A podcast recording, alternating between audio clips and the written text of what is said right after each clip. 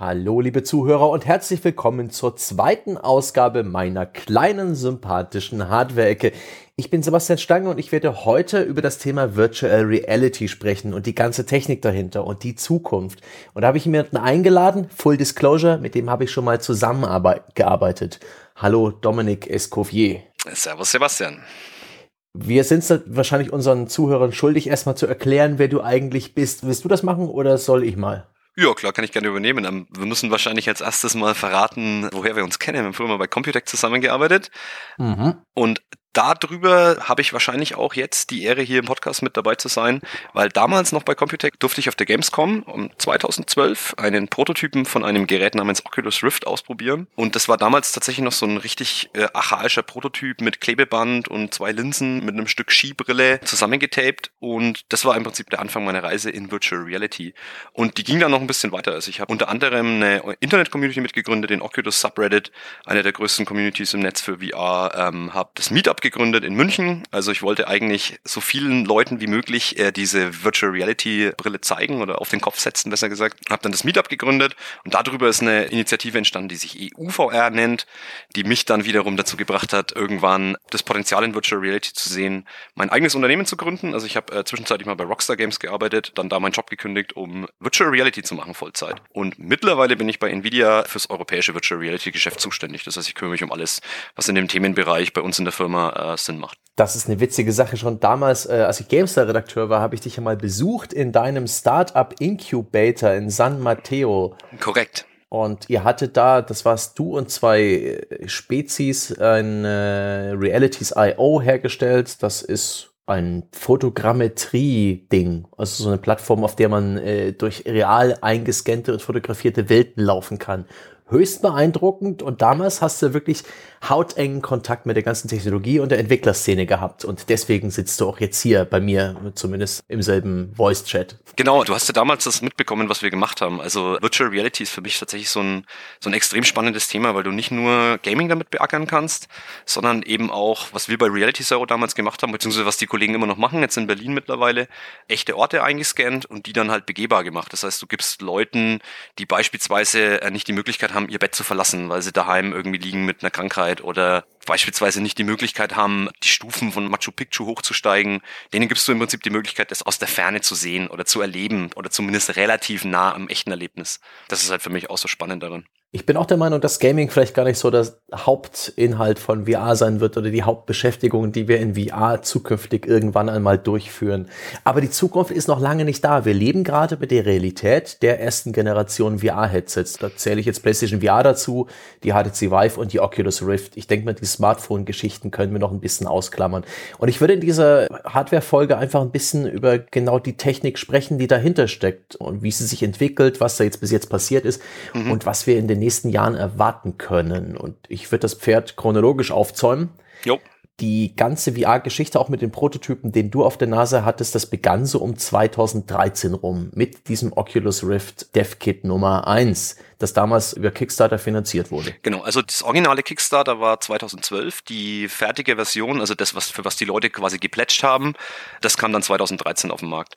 Und 2012 war es wirklich noch ein Prototyp aus einer Garage, also buchstäblich. Paul Malacki hat damals, hat ursprünglich mal angefangen, ich glaube, mit iPhone-Reparaturen sich ein bisschen was nebenbei zu verdienen und war eben so ein Hardware-Geek und hat dann halt, früher oder später wollte er Virtual Reality haben, hat aber festgestellt, dass es halt nur relativ teure Devices gibt. Also Virtual Reality war ja schon in den 90er Jahren so ein bisschen Thema mal, da war es dann aber so, dass die Technik halt erstens nicht ausgereift war, also weder von der Hardware-Seite noch von der Software-Seite.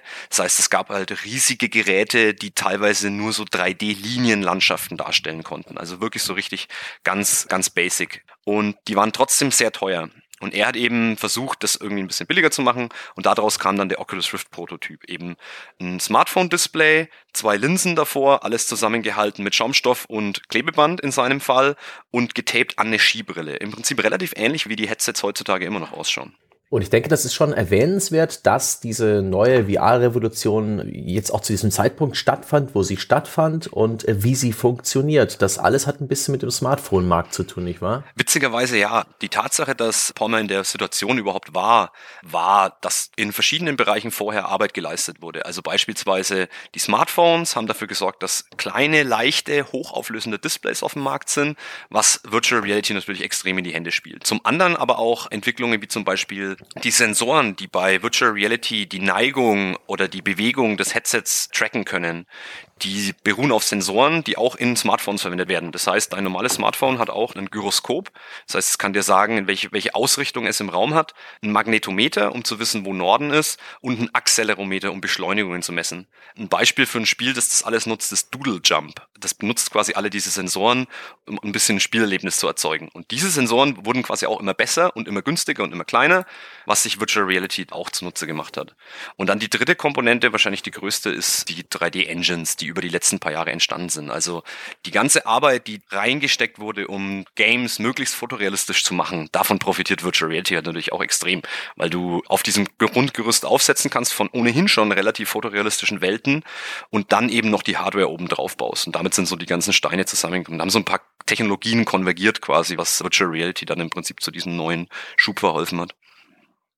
Und da kam es sozusagen zu einem VR-Grundrezept, dem auch alle äh, heutigen im Handel erhältlichen Headsets folgen. Ja. Es gibt ein aus Smartphone ähnliches Display auf der Nase der Betrachter im Headset verbaut. Vor diesem Display befinden sich Linsen, die dieses Bild so ein bisschen wie so ein GoPro-Bild, so fischaugenmäßig verzerren, so dass das mhm. ganze Bild ausgefüllt ist, dass man kaum die Ränder dieses Displays sieht.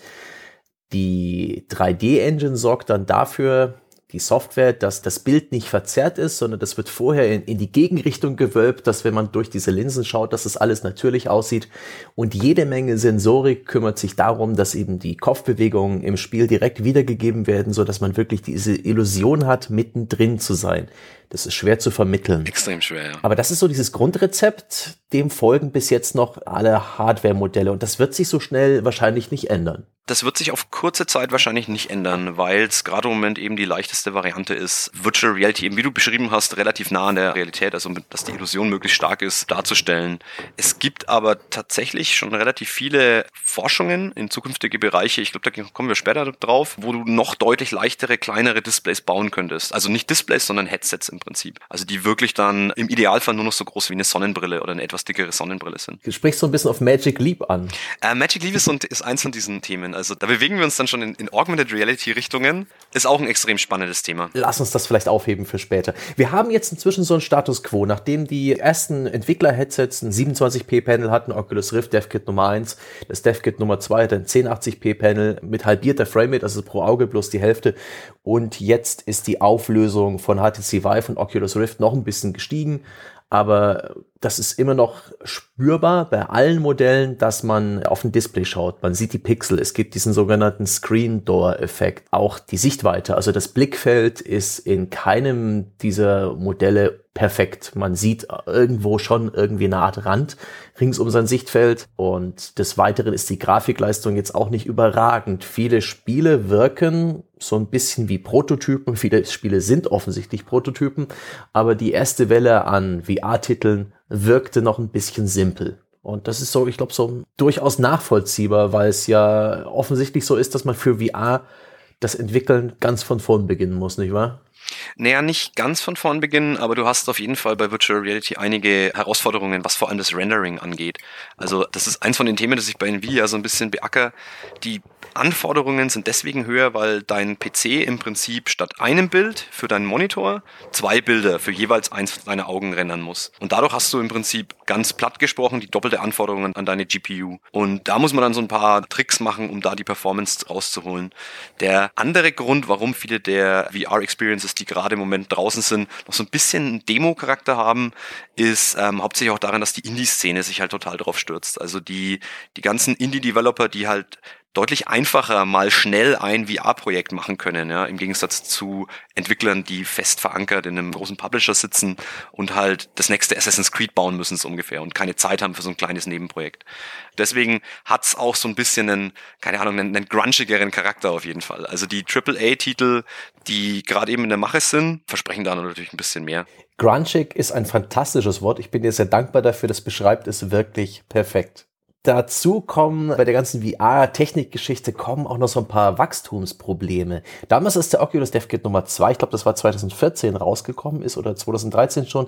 Da habe ich mir einen Vortrag von Michael Abrash angeschaut. Der arbeitet inzwischen bei Oculus, der war damals noch bei Valve und hat sich damit VR beschäftigt. Äh, Valve hat sehr früh experimentiert und mal probehalber Team Fortress in VR konvertiert und solche Sachen, einfach nur um zu lernen. Und der hat in dem Vortrag zum Beispiel festgestellt, dass man ja eigentlich eine Framerate von 1000 Bildern pro Sekunde bräuchte, um ein Phänomen namens Judder zu bekämpfen. Kriege ich das beschrieben? Ja, wenn das Auge, das Auge kann sich blitzschnell bewegen über das Display bewegt, während man seinen Kopf bewegt, während also die Grafik auch von Pixel zu Pixel wandert, dann ist es durch die langsamen Umschaltzeiten, natürlich die Tatsache, dass das bloß so ein, ich glaube, das war ein 60 Hertz Display, was damals in Prototypen verbaut war, das sorgte dafür, dass man in diesen seltsamen Momenten, wenn man gleichzeitig Kopf und Augen bewegt hat, dass das Bild kurzzeitig zu komplettem Matsch wurde. Und äh, Brash hat ausgerechnet, dass man da 1000 Bilder pro Sekunde bräuchte, um diesem Effekt Herr zu werden. Bemerkenswert finde ich, dass wenige Jahre später das Problem behoben wurde und die aktuellen Displays laufen mit 90 bis 120 Bildern pro Sekunde. Ja, das war so ein Software-Trick, den sich Abrash zusammen mit John Carmack ausgedacht hat. Das nennt sich Asynchronous Time Warp.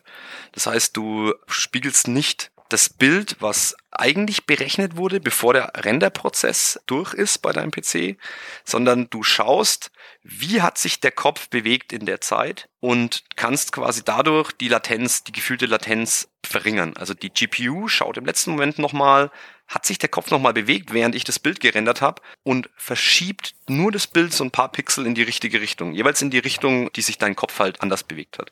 Das ist so ein Trick.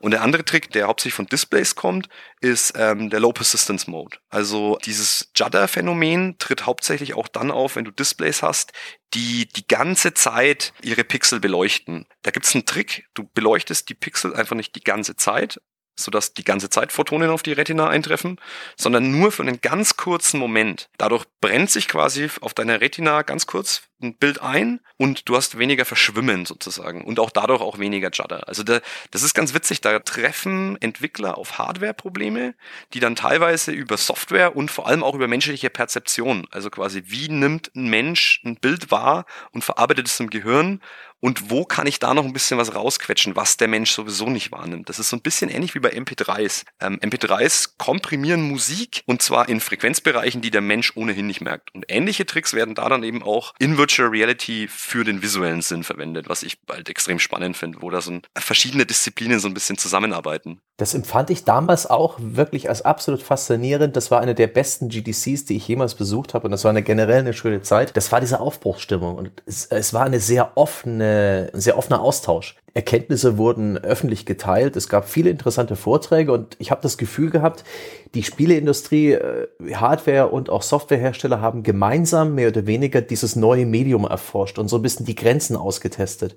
Da gab es sehr viele Erkenntnisse darüber, was man mit Kamerabewegungen machen kann, wie man Steuerung richtig realisieren kann. Da wurde so ein bisschen das Fundament gelegt für die, für diese erste Generation VR, die wir jetzt seit 2016 haben. Ja, das ist auch tatsächlich das Spannende und auch einer der Gründe, warum ich damals, was manche meiner Freunde als ziemlich verrückten Move bezeichnet haben, halt bei Rockstar Games zu kündigen und um Virtual Reality zu machen. Das kann ich halt immer noch komplett verargumentieren, weil es ist jetzt immer noch so so eine extreme Pionierstimmung. Also du viele, die in der Branche arbeiten, gehen eben davon aus, dass es schon äh, zu einem gewissen neuen Medium wird, was jetzt andere Medien wahrscheinlich nicht ersetzen wird komplett, aber zumindest halt als neues Medium hinzukommt. Diese Aufbruchsstimmung ist halt deswegen toll, weil im Prinzip jetzt die Sprache geschrieben wird für Generationen von VR-Experiences, wenn es dann wirklich mal soweit ist, dass sich das ein bisschen mehr ausbreitet und ein gängiges Ding bleibt. So ähnlich wie es bei Spielen war. Also wenn man an Half-Life 1 denkt oder an Half-Life 2 denkt, was da für neue Mechanismen dazu kamen, die im Prinzip die Sprache von Ego-Shootern in dem Fall definiert haben. Genau solche Sachen werden Virtual Reality auch, auch passieren. Und diese Sprache mitzuentwickeln ist natürlich extrem spannend.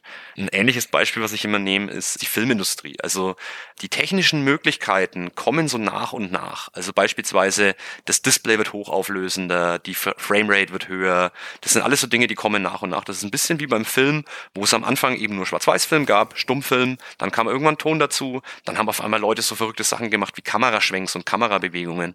Und dann irgendwann kamen diese ganzen Sachen zusammen, um ich nehme das Beispiel von Citizen Kane, das so ein, so ein bezeichnender Film war, der halt damals alle diese Techniken auf clevere Art und Weise genutzt hat, um das Medium möglichst gut auszunutzen. Und so ähnlich wird es hoffentlich auch bei Virtual Reality sein, dass es Entwickler gibt, die erkennen, hey, wir haben dann einen leeren Canvas, wir können da unsere eigene Sprache entwickeln, wie wir da Geschichten erzählen und dadurch eben Geschichten erzählen, wie sie auf anderen Medien nicht erzählt werden können. Also wie es beim Film beispielsweise auch war. So ein Citizen Kane kannst du in einem Buch nicht erzählen. Das ist so die Hoffnung, die ich habe und auch die Hoffnung, die die Branche hat und das ist auch so die Motivation, die alle antreibt weil das kommt nicht so oft vor, dass man im Leben so über, auf, über so eine Technologie stolpert und sich denkt, hey, das könnte wirklich was werden, das könnte irgendwie einen größeren Einfluss haben, als jetzt nur als Entertainment-Device zu dienen. Da bin ich auch sehr froh, dass es für diesen Enthusiasmus gesorgt hat, denn ganz wirtschaftlich betrachtet, ganz nüchtern, hat VR das größte Henne- und Ei-Problem überhaupt. Ganz klassisch, was ist vorher da, die Henne oder das Ei? Es gibt keine guten Softwareumsätze, wenn nicht die Hardware millionenfach verbreitet ist und niemand wird sich millionenfach die Hardware kaufen, wenn es nicht gute Software gibt.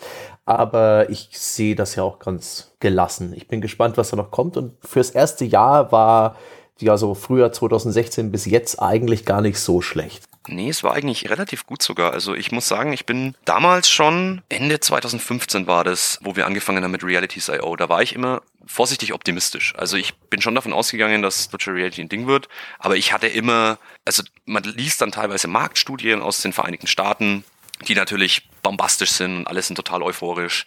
Und ich habe immer so ein bisschen daran gezweifelt, dass das wirklich die Regionen erreichen kann. Und mittlerweile in manchen Bereichen ist es sogar über diese Prognosen hinausgegangen. Also beispielsweise die Samsung Gear VR, was so ein Einsteiger-Device ist, wo du eine Halterung kriegst und dein Smartphone, also dein Galaxy S7 oder dein Note 7 hoffentlich nicht, reinstecken kannst und dann eben auch Virtual Reality genießen kannst. Und von denen wurden fünf Millionen Stück ausgeliefert. Und das ist deutlich über dem, was ich beispielsweise erwartet hätte.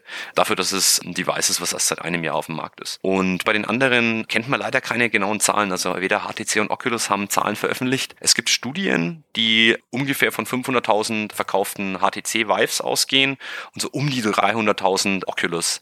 Das sind aber tatsächlich inoffizielle Zahlen. Das einzige offizielle, was noch rausgekommen ist, ist Sony PlayStation. Das war mittlerweile schon vor ein paar Wochen, haben sie 915.000 Stück verkauft. Das heißt, die dürften die Millionenmarke jetzt geknackt haben, so langsam.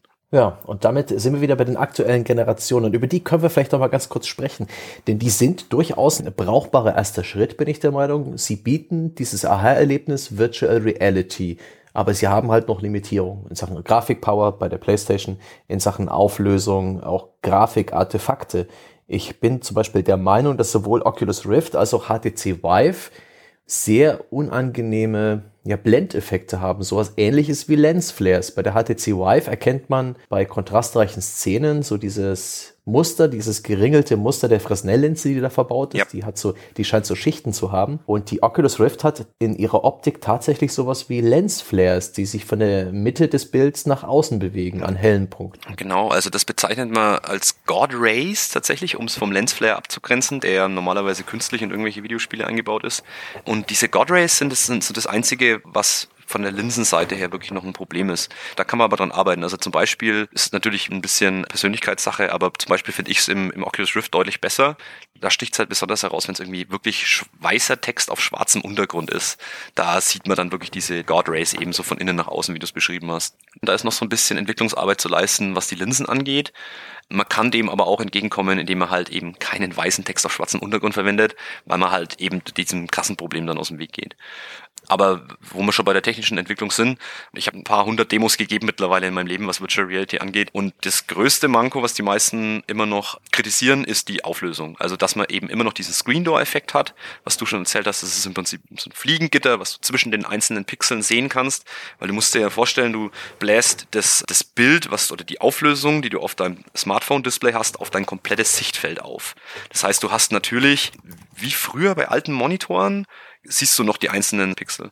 Und da muss man aber halt sagen, dass es genauso wie bei Computermonitoren relativ schnell gehen dürfte und die Auflösung steigt und vor allem die Pixeldichte steigt, also so dass dieses Fliegengittermuster eben nicht mehr erkennbar ist. Ähm, ich habe auf der CeBIT letzte Woche einen Prototypen ausprobiert von einem 5K Headset und da muss man sagen, das siehst du es einfach fast gar nicht mehr. Das, das Headset hatte noch ein paar andere Schwächen leider. Also das war vom Tracking her nicht so ganz auf der Höhe und auch von den Linsen. Aber was halt wirklich toll war, war, wir hatten so eine Demo mit einem Interieur von einem Auto. Und das war halt wirklich knackscharf. Also du hast richtig das, das Chromblitzen sehen auf dem Schaltknüppel.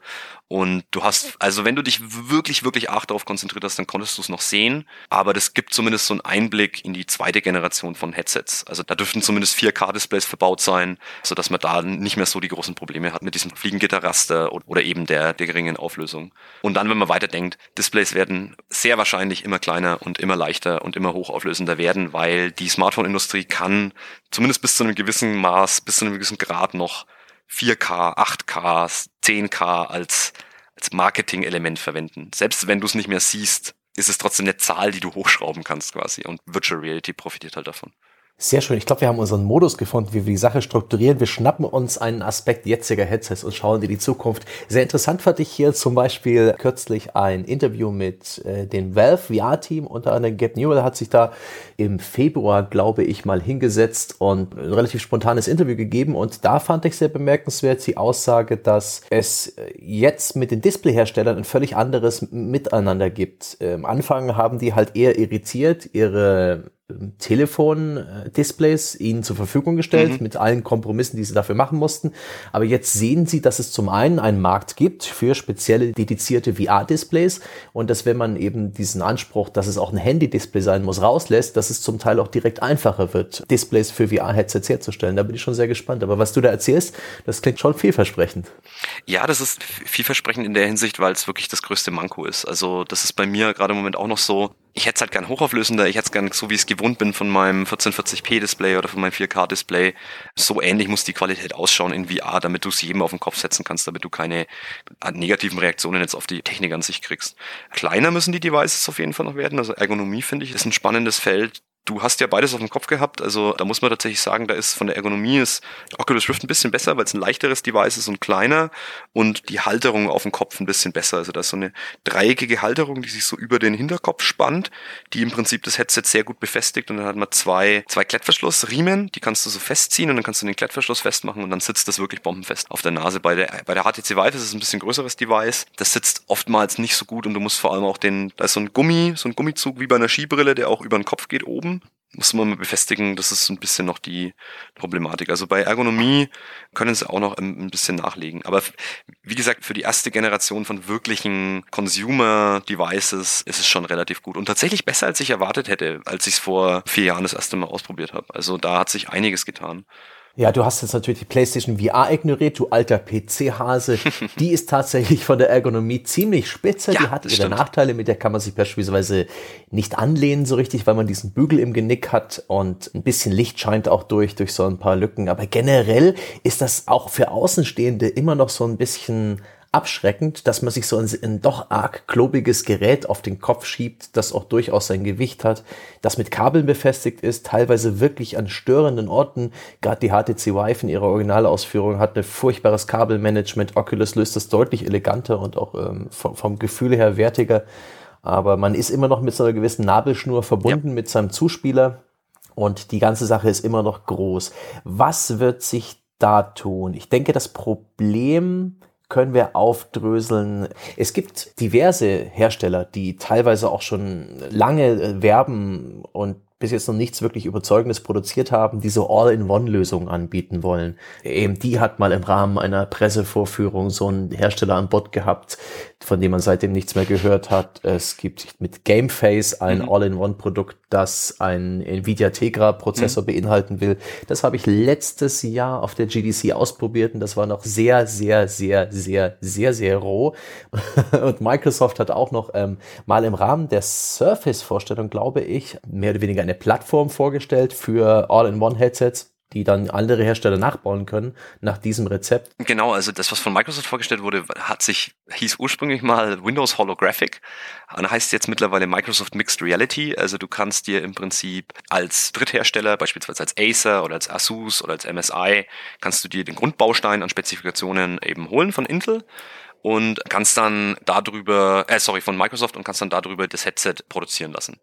Und je nachdem, welchen Preis du anstrebst als Dritthersteller, kannst du eben die Minimumspezifikationen nehmen oder eben Teile, die ein bisschen ausgereifter sind. Dann musst du dir von Microsoft die Erlaubnis holen und dann kannst du das unter deren Programm quasi vermarkten. Also das ist so ein bisschen die Strategie, die Microsoft gefahren hat, weil die hauptsächlich nicht auf Virtual Reality gegangen sind, sondern so ein bisschen auf Augmented Reality. Also von denen gibt's auch ein komplett eigenständiges Device, wie du gerade schon erzählt hast, die HoloLens die aber hauptsächlich eben für einen Augmented Reality Bereich da sind.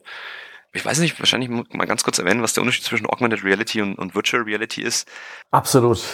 Es gibt im Prinzip ein Spektrum. Wenn du dir so eine, so eine, Brille auf die Nase setzt, dann hast du auf der einen Seite einfach nur eine Brille, die nur aus Glas besteht, die zeigt dir nur die Realität. Auf der ganz anderen Seite des Spektrums ist quasi die virtuelle Realität, dass du nichts anderes mehr siehst, außer das, was auf dem Display ist. Und dazwischen gibt's Abstufungen. Das heißt, wenn du beispielsweise eine Brille auf der Nase hast, du siehst zwar noch die reale Welt, aber zusätzliche Objekte werden eingeblendet in deine bestehende Welt. Das heißt beispielsweise, du sitzt an deinem Schreibtisch und ein Pokémon kommt plötzlich unter deinem Schreibtisch hervor, springt auf den Schreibtisch und hupft da so ein bisschen rum und dann kannst du quasi dieses Pokémon dann füttern oder was auch immer. Aber das, es ist quasi, es ist quasi ein virtuelles Objekt, was in deine äh, reale Welt eingeblendet wird und das nennt sich dann Augmented Reality im Sinne von erweiterte Realität sozusagen. Sehr gut, da haben wir das definiert und Augmented Reality ist auch etwas, was wir bestimmt noch mal im Verlauf des Gesprächs anschneiden werden, aber es geht hier mir vor allen Dingen um Virtual Reality, weil ich die einfach für greifbarer halte und mich interessieren diese All-in-One-Geräte. Mich hat bis jetzt noch keins davon überzeugt. Gleichzeitig sind ja diese Handyhalterungen, äh, wie das Gear VR ist, wie es auch sehr viele Drittanbieter gibt, wie inzwischen auch LG, ich glaube, eigene herstellt, Google hat inzwischen eine API, also eine Programmierinterface speziell für VR auf dem Smartphone veröffentlicht, die heißt Daydream und ermöglicht Entwicklern halt spezifisch VR-Anwendungen herzustellen, die auf allen Android-Geräten laufen. Da passiert schon was. Offensichtlich funktioniert All-in-One, wenn man ein Smartphone nimmt, schon. Aber wieso ist da noch nicht so viel los in der etwas höherklassigen, äh, dedizierten Hardware? Wieso gibt's noch kein kompetentes All-in-One-Headset, was einfach nur für VR da ist? Woran liegt denn das? Mm, das liegt hauptsächlich an den technischen Einschränkungen. Also du musst für Virtual Reality eben, auch weil es mehr Performance braucht, weil du für zwei Augen renderst, bist du in der Zwickmühle. Entweder du hast halt ein, ein mobiles Device und schraubst die Grafik runter oder du hast einen, einen vollen PC im Hintergrund, der quasi die Pixel dahin feuert stehst aber so ein bisschen vor der Problematik eben mit dem Kabel. Und es gibt zwei Herangehensweisen. Also beispielsweise Oculus hat auf der Oculus Connect im vergangenen Oktober den Santa Cruz Prototypen vorgestellt und auch der Presse gezeigt. Das ist wirklich so ein eigenständiges Device. Das heißt, du hast die Recheneinheit und den Akku im Headset verbaut, so dass es halt einigermaßen leichtgewichtig ist und vom Gewicht her gut verteilt. Und du kannst dadurch quasi zwar geringere Grafik darstellen, als wenn du jetzt einen vollen PC dahinter hättest, aber dadurch, dass da ein relativ gutes, ein guter Grafikchip eingebaut ist, negiert sich das wieder so ein bisschen. Du stehst aber vor einer Problematik bei eigenständigen Devices und zwar ist das das Positional Tracking. Wenn du Positional Tracking beim normalen PC machen willst, dann haben HTC Vive und PlayStation VR und Oculus haben ihre eigenen Systeme, die du quasi außen anbringst, um dich herum. Also bei der HTC Vive sind es zwei Stationen, die du in die Ecken deines Zimmers hängst. Bei der Oculus Rift sind es eins bis drei Kameras, die du vor dir auf den Desktop beziehungsweise hinter dich stellst. Und bei der PlayStation VR ist es die PlayStation VR-Kamera. Und die drei technischen Systeme sind dafür zuständig, die Position des Nutzers im Raum zu erfassen und dann an das Spiel zu übergeben, sodass der Nutzer, wenn der beispielsweise durch den Raum läuft, von der einen Seite zur anderen, auch wirklich das Gefühl hat, im virtuellen Raum die gleiche Strecke, genau die gleiche Strecke zurückzulegen und dadurch auch Motion Sickness so ein bisschen rauszunehmen. Also ein Motion Sickness ist so ein Problem, was vor allem äh, die älteren Headsets hatten, weil die hatten teilweise kein Positional Tracking. Das heißt, du konntest zwar deinen Kopf drehen und neigen und hattest aber die Problematik, dass du, wenn du leichte Links-Rechts-Bewegungen gemacht hast, beispielsweise auf deinem Stuhl hin und her gerutscht oder auch nur das Atmen, also nur das Heben und Senken der Lunge, ist genug, dass dein Gehirn sagt, irgendwas stimmt hier nicht. Also beispielsweise, wenn dein Körper dir sagt, okay, mein Kopf geht hoch und runter von meiner Atmung, der Sehsinn aber diese Positionsveränderung nicht auch so bekommt von dem Headset, dann kann das zu Motion Sickness führen. Das heißt, Positional Tracking ist wichtig unterm Strich. Und Positional Tracking ist eben oder relativ leicht, wenn du externe Sensoren hast oder externe Stationen, wie bei der HTC Vive oder dem Oculus Rift. Wenn du das nicht hast, dann musst du die Position im Raum bestimmen, nur anhand der Informationen, die dein eigenständiges Headset hat. Und meistens sind es einfach nur Kameras. Das heißt, oft sind an diesen Systemen vorne zwei Kameras verbaut, die dann anhand der Features, die dein Raum hat, also beispielsweise, wo sind gerade Linien, wo sind Kanten, wo sind Ecken, erkennt, wo du dich im Raum befindest. Das ist aber von der technischen Seite her ein deutlich schwierigerer Vorgang, weil es ist leichter, mit externen Sensoren die Position festzustellen, als nur mit den Informationen, die du über optische Systeme wie zum Beispiel Kameras gewinnst. Und deswegen stehen alle Hersteller, die so mobile, eigenständige Geräte bauen, eben vor dieser Problematik, dass sie das Tracking, das Positionstracking irgendwie lösen müssen. Und das führt wiederum dazu, dass, dass das ein Prozess ist, der relativ viel Rechenleistung verwendet. Das heißt, du nimmst von der ohnehin schon geringeren Rechenleistung, die du hast in so eigenständigen Geräten, nimmst du noch ein Stück weg, um Positionstracking zu machen. Und das sind eben so der technische Hintergrund, warum diese Systeme noch nicht marktreif sind, würde ich jetzt einfach mal sagen. Dass du sagen kannst, okay, das ist auf einem Qualitätslevel sowohl vom Tracking, von der Hardware, vom Display, als auch von den Inhalten, die du darstellen kannst. Und deswegen gibt es im Moment noch so die Spanne zwischen kleine Mobile Devices und die größeren Headsets, die vom PC betrieben werden. Sehr schön. Da kann ich meinen Punkt abhaken auf meiner Themenliste. Sehr gut. Dieser Inside-Out versus Outside-In-Tracking Outside-In ist die billige Variante, die leistungsfähige, wo man eben externe Sensoren braucht. Und äh, Inside-Out wird wahrscheinlich die Zukunft sein, wenn es dann irgendwann mal funktioniert. Und ich sehe darin auch irgendwie den Grund, dass das VR-Angebot auf diesen tragbaren Devices, äh, vornehmlich den Smartphones, insbesondere aus 360-Grad-Film und Entertainment dieser Art besteht wo ja ohnehin die Kamera auf einem festen Punkt ist und man auch mit einem fähigeren, kompetenteren Headset nicht die Möglichkeit hätte, sich da rein zu bewegen, weil es sich ja bloß um Videoaufnahmen handelt. Ich denke, das funktioniert jetzt schon ganz gut. Äh, siehst du denn in den kommenden Jahren, dass die Lücke da geschlossen wird und sich diese Sorte Headsets mit, mit einem echten Head-Tracking, wo man sich auch äh, ins Bild reindrehen, neigen und ein bisschen komplexere Spiele spielen kann, siehst du das, dass sich das etablieren wird? Ähm, ja, auf jeden Fall, aber ich sehe tatsächlich den Shortcut, der sich mittlerweile aufgetan hat. Und zwar ist das folgende. Du benutzt zwar die großen Headsets, aller Oculus Rift oder HTC Vive, verzichtest aber auf das Kabel. Und anstatt das Kabel zu verwenden, nimmst du eine drahtlose Übertragung. Das ist eine spezielle Art von Wi-Fi über 60 Gigahertz, also nicht auf der normalen Frequenz, die wir so benutzen, für alle möglichen Wi-Fi-Geräte, sondern quasi eine eigene Frequenz. Und Darüber kannst du, wenn du es komprimierst und die Latenz relativ gering hältst, also die Verzögerungszeit relativ gering hältst, kannst du auf das Kabel verzichten. Diese Devices sind mittlerweile wirklich, also da wurde lang dran gezweifelt, dass du das wirklich schaffst, ja im Prinzip zwei Bilder auf einem 2.5K Display wireless zu übertragen. Und das haben aber mehrere Firmen haben da parallel dran gearbeitet und es gibt von DisplayLink, von TPcast und noch ein paar anderen gibt es mittlerweile Lösungen, die eben auf das Kabel verzichten. Das heißt, du kannst im Prinzip beides machen. Du hast ein Headset, was, was kabellos angebunden ist, wo nur ein, ein Akku dran ist, den du zum Beispiel in eine Tasche stecken kannst oder an deinem Gürtel befestigen kannst. Und die Rechenleistung kommt aber trotzdem von extern. Das heißt, du kannst wählen, also jetzt im Moment kannst du wählen, ob du deinen PC dafür verwenden willst. In der Zukunft könnte ich mir auch vorstellen, dass du wirklich ein Gerät hast und das eben mobil nutzt, von deinem Smartphone gepowert und daheim lockst du dich sozusagen ins WLAN ein von deinem PC und kannst dann die volle Grafikleistung deines PCs nutzen. Also das ist eine Entwicklung, die auf jeden Fall gerade stattfindet und die extrem spannend ist. Und deswegen glaube ich, gibt es dafür einen Markt, weil ja, zwei Geräte zu haben, eins für Mobile, eins für daheim, dürfte wahrscheinlich schwierig werden. Da könnte ich mir dann eher vorstellen, dass ja, man sich eine Oculus Rift holt, die dann hoffentlich wireless überträgt, die man dann im Zweifelsfall halt auch auf den Interkontinentalflug oder so mitnehmen kann, wo man dann halt zwar nur die Video- oder die 360-Grad-Inhalte von seinem Handy lädt, aber halt trotzdem noch eine gute VR-Experience bekommt. Ja, ganz genau. Das ist spannend, dieses TP-Cast, das habe ich vor einer Weile auch gesehen. Ich wollte gar nicht so recht dran glauben. Ich habe mir immer vorgestellt, eine drahtlose Übertragung kann doch diese geringen Latenzen, ich glaube 16 Millisekunden pro Frame, äh, ja. die VR erfordert, eigentlich gar nicht einhalten. Aber es funktioniert anscheinend. Es funktioniert auch relativ gut. Also die haben, man hat verschiedene Studien festgestellt, dass 20 Millisekunden ist so diese magische Grenze, ab der dein Gehirn quasi nicht mehr sagt, oh, hier stimmt irgendwas nicht, sondern das quasi für voll nimmt. Und in diese 20 Millisekunden hast du, wenn du bei 90 Frames renderst, gehen alleine 11 Millisekunden für den Renderprozess drauf. Das heißt, du hast noch 9 Millisekunden für den ganzen Rest. Für das Bestimmen der Position, für das Senden an die CPU, für das Zurücksenden des Bilds ans Display, für das Scan-Out des Displays und so weiter.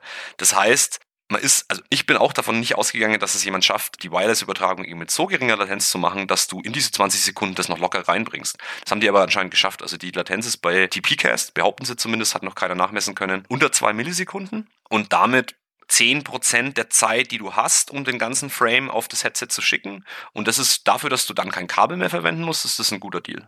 Okay, dann lass uns mal weiter ein bisschen über das Thema Ergonomie sprechen. Wir haben jetzt so ein bisschen über die Zukunft, die mobile Zukunft gesprochen, All-in-One-Geräte. Was geht denn noch in Sachen Tragekomfort und Leichtigkeit? Ich bin diesbezüglich noch nicht ganz überzeugt von den Dingern. Ich weiß nicht, wie schnell und wie, wie gut sich die ganze Optik, die ganze Konstruktion, da sind ja auch Signalprozessoren drin, äh, jede Menge äh, Sensorik, inwiefern sich das kleiner und bequemer machen lässt. Ich finde es auf jeden Fall bemerkenswert, dass sich gleich rings um HTC Vive und Co so ein kleiner Mikromarkt gebildet hat von ja. Zubehörherstellern, die so zum Beispiel so Gesichtsschutz herstellen in Wechselbahn, dass man eben sein Headset nicht so voll schwitzt ja. und auch mal andere Leute ausprobieren lassen kann und sowas. Hast du diesbezüglich, weil ich der Meinung bin, dass du schon ein bisschen tiefer drin steckst, ein bisschen was mitbekommen? Meinst du jetzt zu den, zu den Zubehör oder zu dem, zu der Ergonomie? Beides, also sowohl die Entwicklung der Ergonomie als auch natürlich diesen interessanten kleinen Markt an, an Zubehör. Der kleine Minimarkt. Ich habe mir da tatsächlich schon des Öfteren Gedanken drüber gemacht. Ich habe hier ein VR-Cover sitzen. Das ist im Prinzip eine Stoff Stoffhülle, die kannst du über den Schaumstoff ziehen von deinem HTC Vive oder von deinem Oculus Rift und es fühlt sich angenehmer an zum Tragen. Also du hast halt nicht so eine Schaumstoffoberfläche da, die du halt voll schwitzt, sondern du hast halt ein Stück Stoff, was schön weich ist und gut geformt und so. Und das ist nur eins von den vielen Sachen, die da draußen noch so entstehen. Also ich vergleiche das immer so ein bisschen mit den guten alten Nokia-Handys, wo man die Schale vorne austauschen konnte. Da gab es ja Händler, die nur damit Geld verdient haben, diese Schalen zu verkaufen. Und so ein bisschen ähnlich wird es wahrscheinlich bei VR auch sein, weil du halt, äh, keine Ahnung, die Leute stehen auf Individualisierung. Das heißt, solche Sachen wie Aufkleber, die man vorne draufkleben kann oder komplette Filzhüllen in verschiedenen Farben gibt es zum Beispiel für die HTC Vive schon. Also wenn du halt gerne eine rote HTC Vive oder eine weiße HTC Vive hättest, dann kannst du dir halt entweder so, ein, so, ein, so einen Sticker holen oder die bessere Variante mit Vollfilzausstattung sozusagen. Und darüber hinaus gibt es noch andere Sachen. Also die VR-Cover sind, sind relativ spannend. Es gibt sogar sogar ein Kickstarter, was eine neue Halterung für die HTC Vive konstruiert hat.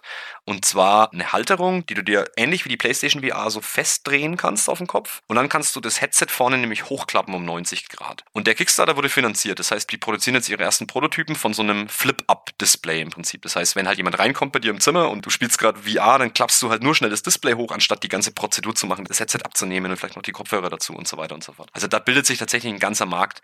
Und dieser Kickstarter ist deswegen ganz spannend, weil ungefähr drei Wochen danach hat HTC selbst einen neuen Headstrap angekündigt für die HTC Vive. Das heißt, vorher war es so ein Gummizug, jetzt ist es ähnlich wie bei der Oculus Rift, so ein, so ein festeres Konstrukt, was du auch so festziehen kannst und das auch eingebauten Audio hat. Also die Kopfhörer sind quasi so zum Hochklappen. Das finde ich super spannend, dass sich hier so ein Mikromarkt bildet, der eigentlich nur saisonal funktioniert. Sobald diese Hardware-Revision der HTC Vive zum Beispiel durch ist, werden die Initiatoren dieses Kickstarter-Projekts äh, absolut keinen Cent mehr verdienen.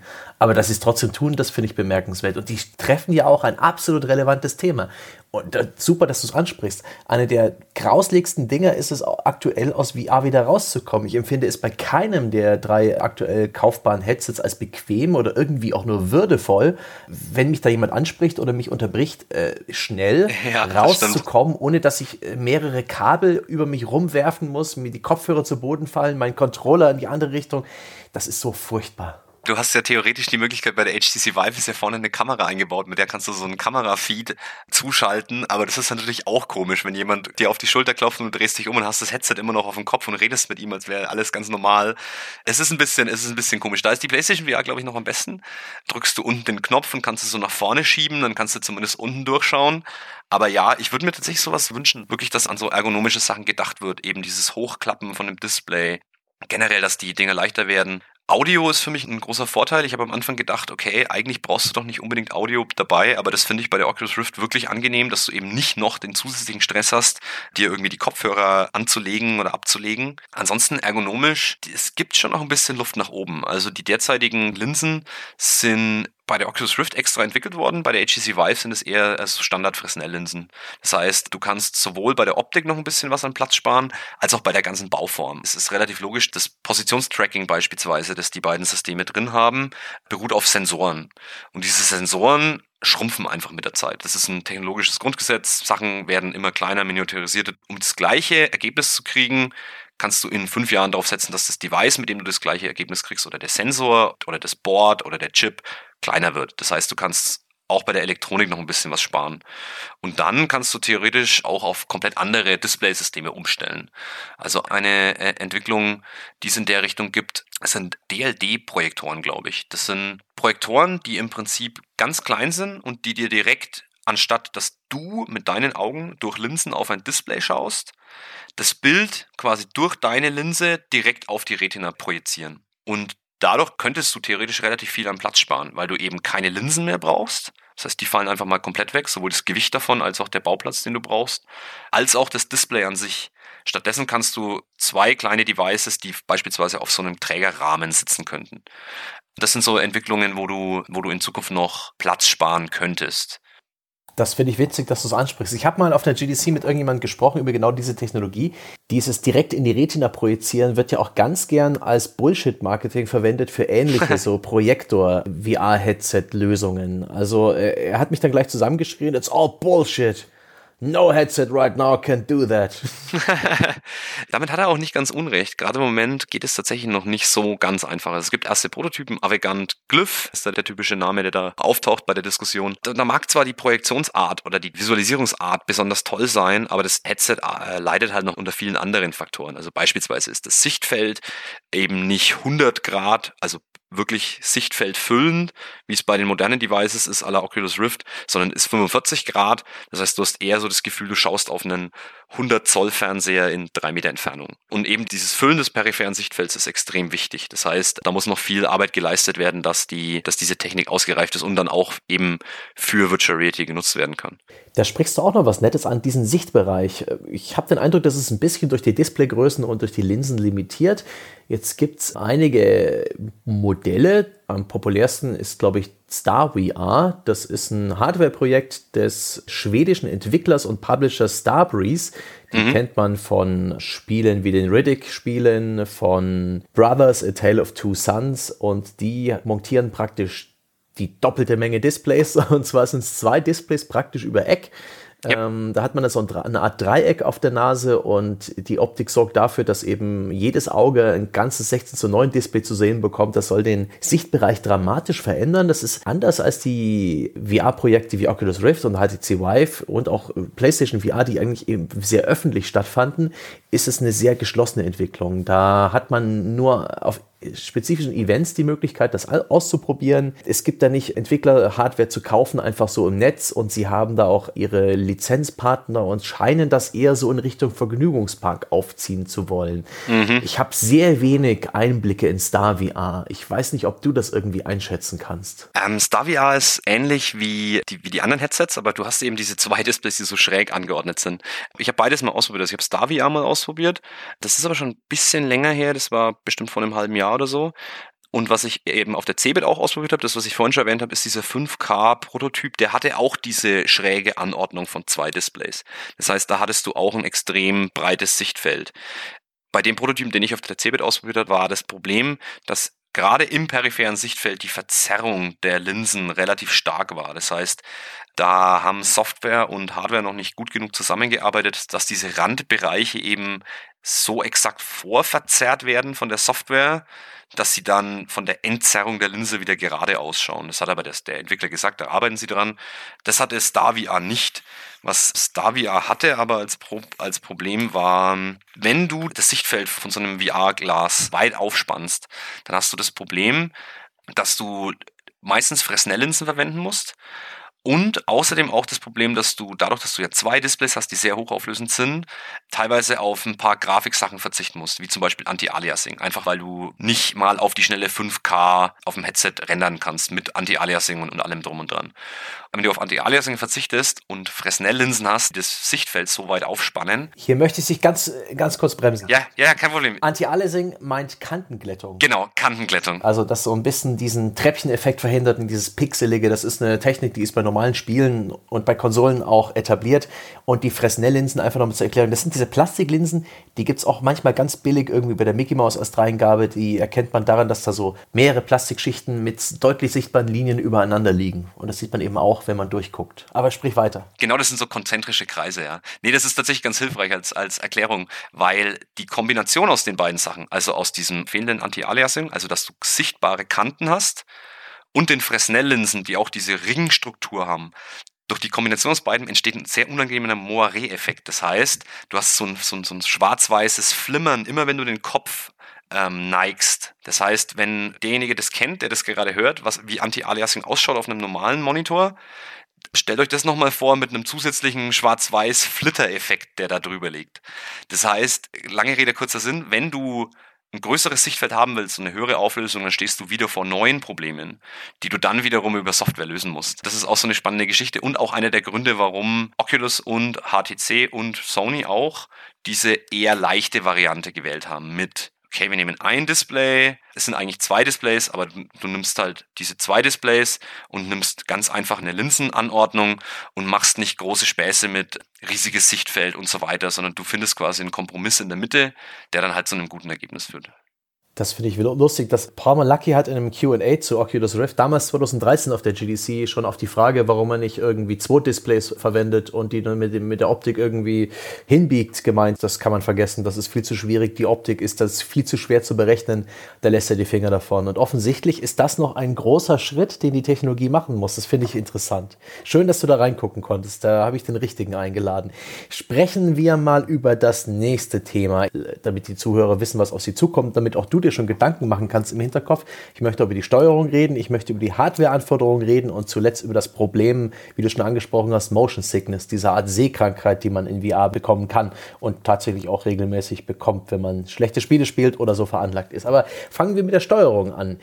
Oculus Rift und PlayStation VR bieten als Basissteuerung für die allermeisten Spiele den klassischen Controller an. Bei Oculus war das die Begründung, das ist der Controller, den man als Gamer gewohnt ist. Ich glaube, in Wirklichkeit hatten sie einfach ihren Bewegungscontroller noch nicht wirklich fertig und sie haben in Kooperation mit Microsoft ein Xbox One Pad beigelegt.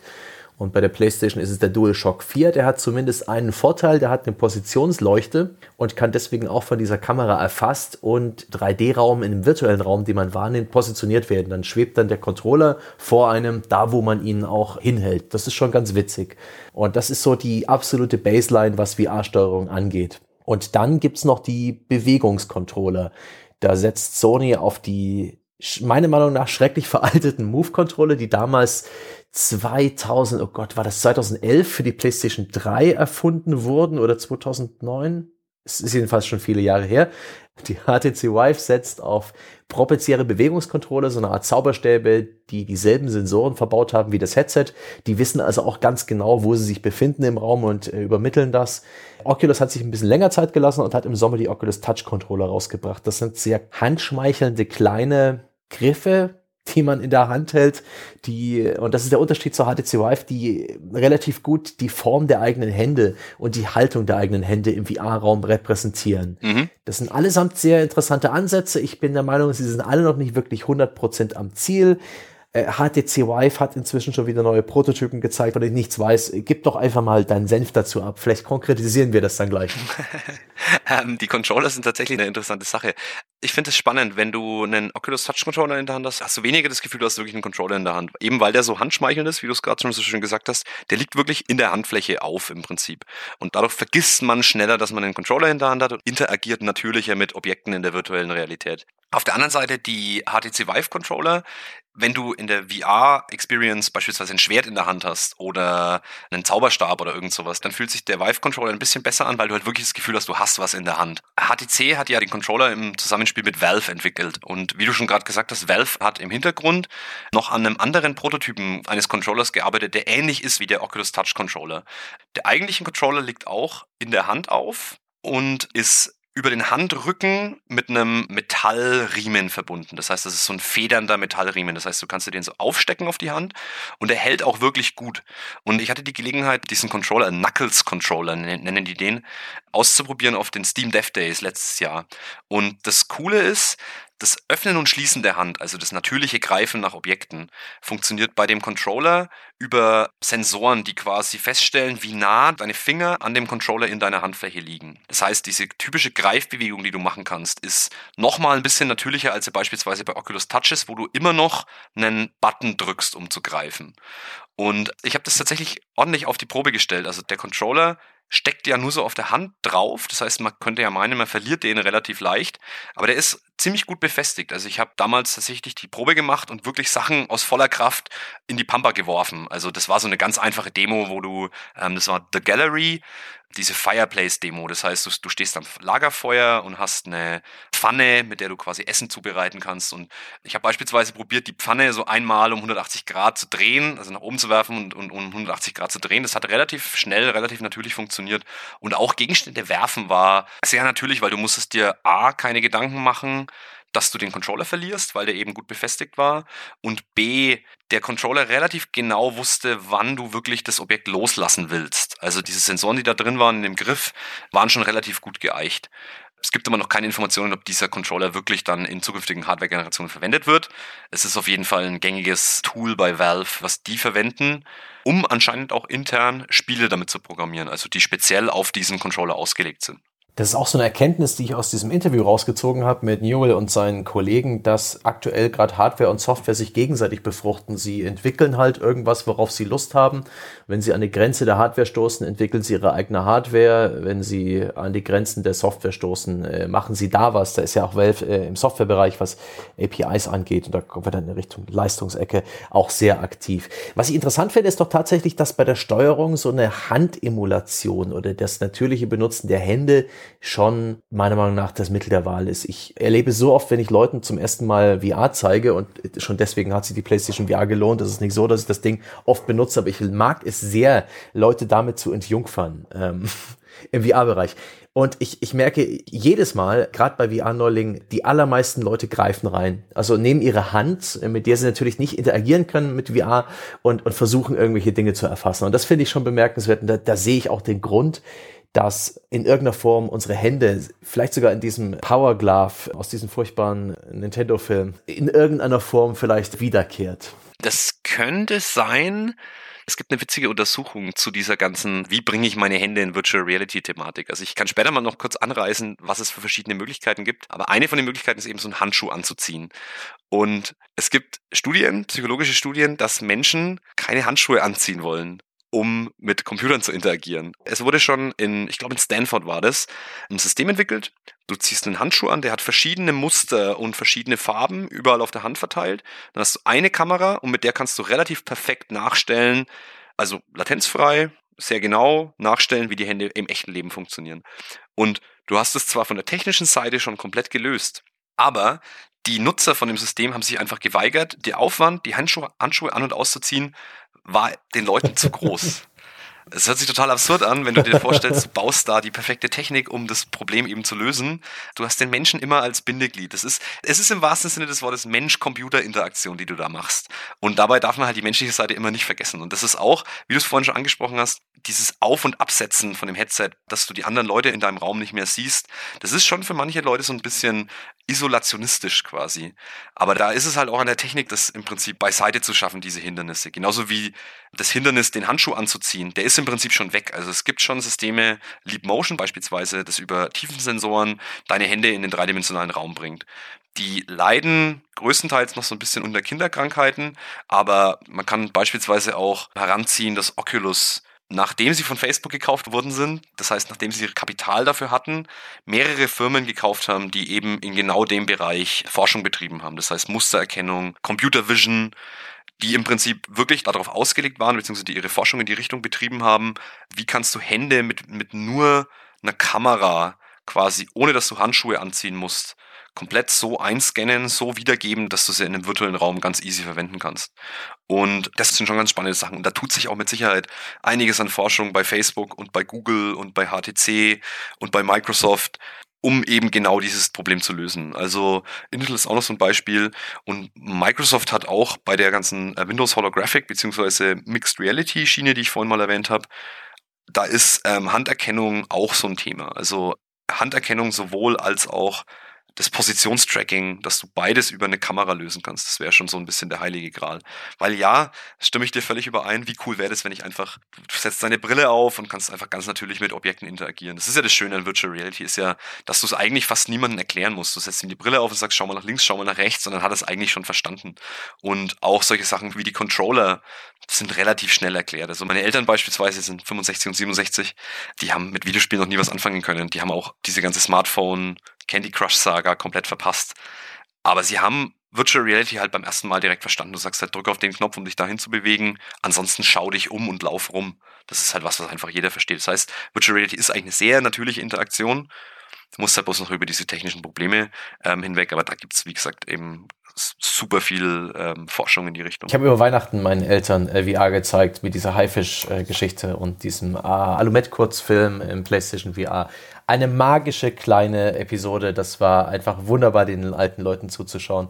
Ganz toll. Aber dazu muss ich auch sagen, der Vive-Controller ist der schlimmste zum Erklären. Der ist symmetrisch, der hat versenkte Knöpfe, die nicht gut beschildert sind, die sind nicht ja. intuitiv. Ja. Selbst nach einigen Stunden HTC Vive weiß ich aus dem Kopf immer noch nicht, welches der Home-Button ist, der obere oder der untere. Das ist schrecklich. Ja, da stimme ich dir auch überein, aber da kann man es tatsächlich auch drauf schieben, dass es halt so ein bisschen die erste Generation ist. Und HTC hat soweit man sagen kann, das ganze System zusammen mit Valve relativ schnell entwickelt. Also die sind, während Oculus eben 2012 mit dem Kickstarter begonnen hat, hast du von der HTC Vive das erste Mal im Jahr 2015 überhaupt was gehört.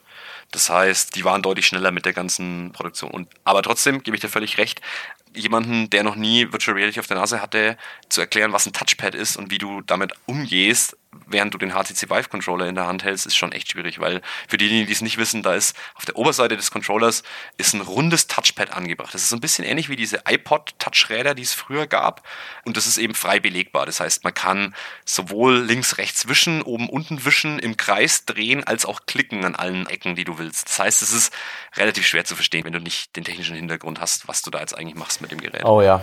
Und dennoch hat zum Beispiel HTC jetzt einen Tracker veröffentlicht, mehr oder weniger ein kleines Stück Hardware, wo die genau dieselben Sensoren drin sind wie im Headset und in den Controllern. Und der ist dazu gemacht, ihn für Entwickler eigentlich, um ihn auf Gegenstände zu schrauben, die dann in VR existieren. Das finde ich bemerkenswert. So ist es ja. Was um Gottes Willen, wieso sollten die das tun? Ich, das, diesen Move, den empfinde ich als äußerst befremdlich. Also ich verstehe den Grund dahinter aus Business-Sicht, weil sie wollen im Prinzip mit dem System ein offenes Ökosystem schaffen. Das heißt, du bist nicht auf die Controller fixiert, sondern du kannst auch andere Objekte, andere Controller, beispielsweise einen Waffencontroller, also wo du wirklich eine richtige Waffe in der Hand hast, wo du dann eben diesen Tracker oben drauf schraubst oder für Arcade solche Sachen wie du nimmst einen, Tennisschläger oder sowas, schraubst den Tracker unten drauf und hast dann diesen Tennisschläger halt live getrackt in Virtual Reality und kannst dann damit halt wieder andere Sachen, man kann gegen deine Kumpels irgendwie Tennis zocken auf dem Mond oder so, weißt du, so, so, so die Nummer.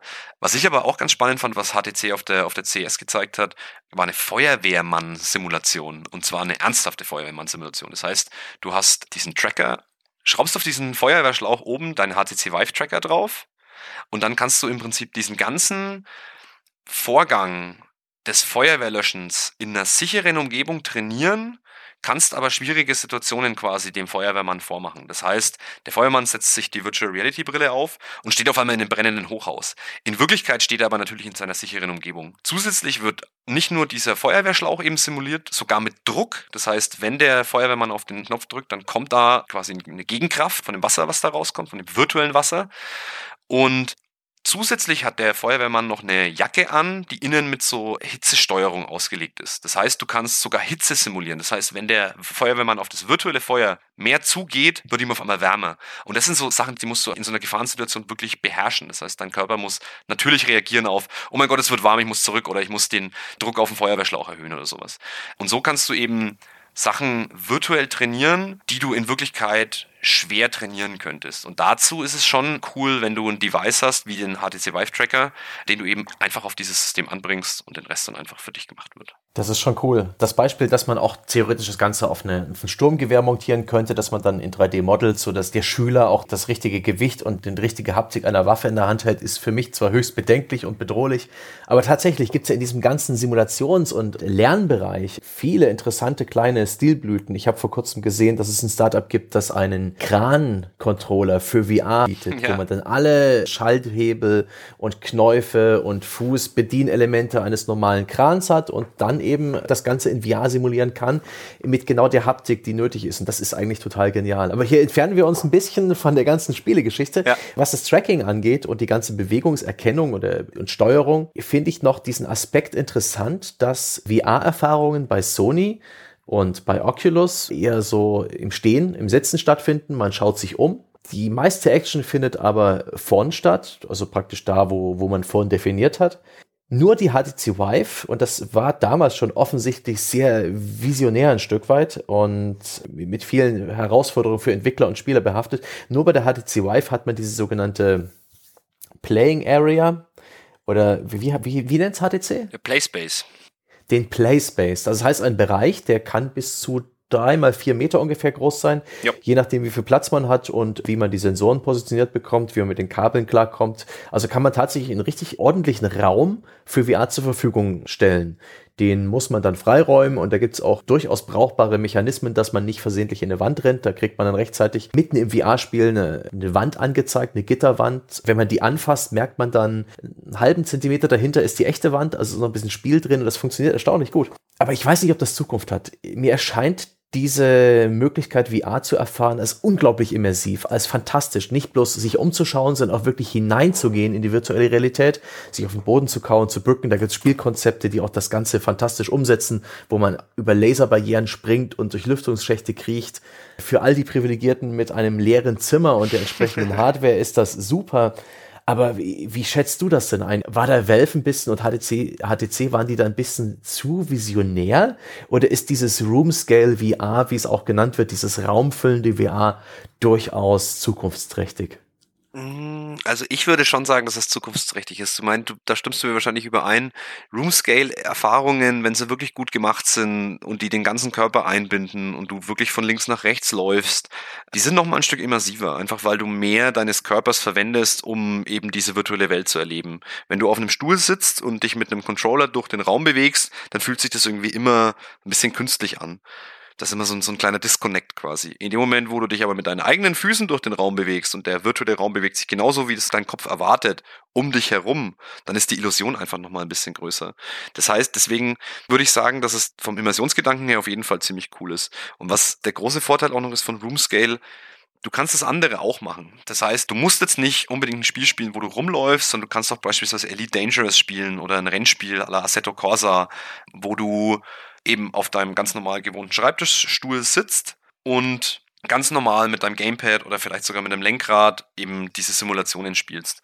Und du nimmst dir mit Room Scale nichts weg sozusagen. Du gibst nur nochmal eine, eine Schicht mehr auf diese Möglichkeiten des Erzählens quasi drauf. Deswegen finde ich schon, dass Roomscale eine große Zukunft hat. Ich sehe Roomscale auch als das große Zugpferd, was so VR Arcade Halls angeht. Also, was es früher auch schon gab, du bist irgendwie anstatt daheim auf deinem PC halt nur 2D zu spielen mit Maus und Tastatur, konntest du noch in so eine Arcade Hall fahren, Spielhalle, wo dann halt coolere Automaten sind, du hattest Waffen dazu, die du verwenden kannst, oder du hast irgendwie, keine Ahnung, sitzt auf einem Motorrad, was du links, rechts neigen kannst.